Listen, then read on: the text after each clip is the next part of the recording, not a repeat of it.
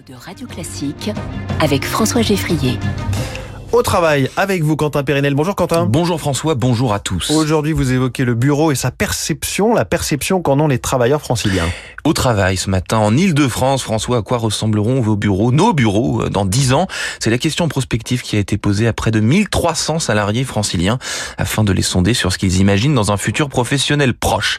Euh, c'est le baromètre annuel Paris Workplace. Le résultat, il va vous surprendre, hein, François. 57% d'entre eux estiment que la norme dans 10 ans sera de travailler à Paris tout en vivant ailleurs, en Ah oui. province par exemple, pour plus de la moitié des franciliens. Donc ce qui est 57%, c'est beaucoup. Un chiffre qui montre que le débat présentiel versus télétravail est d'ores et déjà enterré, presque médiéval. Euh, Désormais, pense-t-il, cette liberté est acquise durablement. Selon eux, cet équilibre de deux jours de télétravail et trois jours au bureau survivra dans les années à venir. Le bureau à la demande, si l'on doit résumer, à devenir la norme. On verra bien, Quentin, j'ai envie de vous dire. Pourquoi pas euh, plus de télétravail d'ailleurs, tant qu'on y est? Bah, votre question, François, soulève un paradoxe, puisque 80% des salariés précisent que le télétravail est une chose importante dans la balance pour rejoindre une entreprise, mais en même temps, les salariés ne souhaitent pas qu'on leur impose trop de télétravail, ce qui serait euh, étouffant.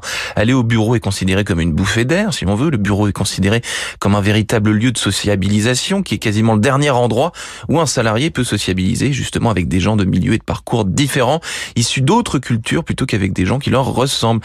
Il y a donc une plus grande mixité au bureau. Le lieu de travail est devenu un lieu de vie, analyse ainsi euh, Frédéric Dabi, directeur général de l'IFOP, qui a contribué à cette étude.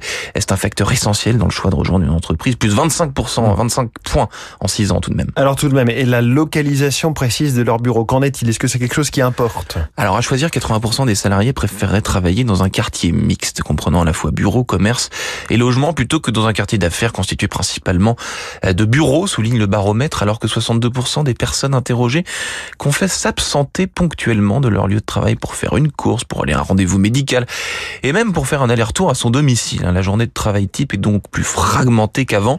Dernière tendance, les salariés estiment que dans 10 ans, le bureau sera accessible 24 heures sur 24 et 7 jours sur 7, et qu'il sera multi-usage.